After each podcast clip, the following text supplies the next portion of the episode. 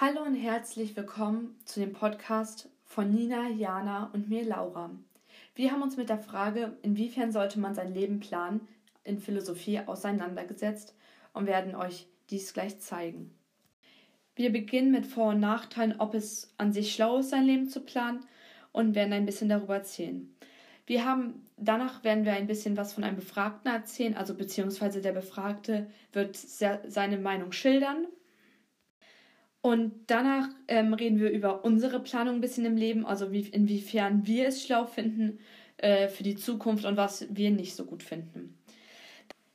Und dann am Ende leitet Nina nochmal unseren Schluss ein. Und somit wären wir dann fertig mit dem Podcast.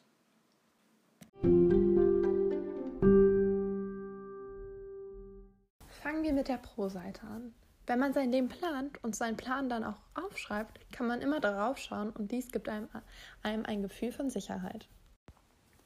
Falls etwas nicht funktioniert oder schief geht, hast du immer die Möglichkeit, auf einen Plan B zuzugreifen. Mit dem kannst du dieses Problem ganz einfach lösen. Dafür spricht auch noch, dass man keine Zukunftsängste hat. Wer kennt's nicht? Man zweifelt manchmal an seiner Zukunft und dies kann dann auch mal gern zu schlaflosen Nächten führen.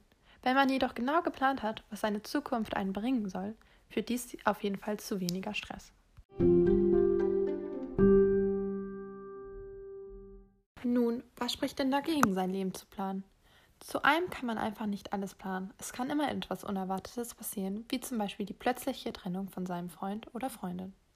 Dagegen spricht allerdings, dass es ja auch noch das Schicksal gibt und das Schicksal, also es kann immer was passieren, das einen selber vielleicht verändert, aber auch das ist um dich herum alles verändert. Deshalb ist auch schwer, es einfach alles zu planen. Hinzu kommt, dass wir gerne mal unsere Meinung und somit auch unsere Entscheidungen ändern. Das hat wohl jeder schon mal erlebt. Außerdem verändern wir uns konstant. Es könnte also sein, dass du nach kurzer Zeit schon ganz andere Bedürfnisse und Vorstellungen für deine Zukunft hast.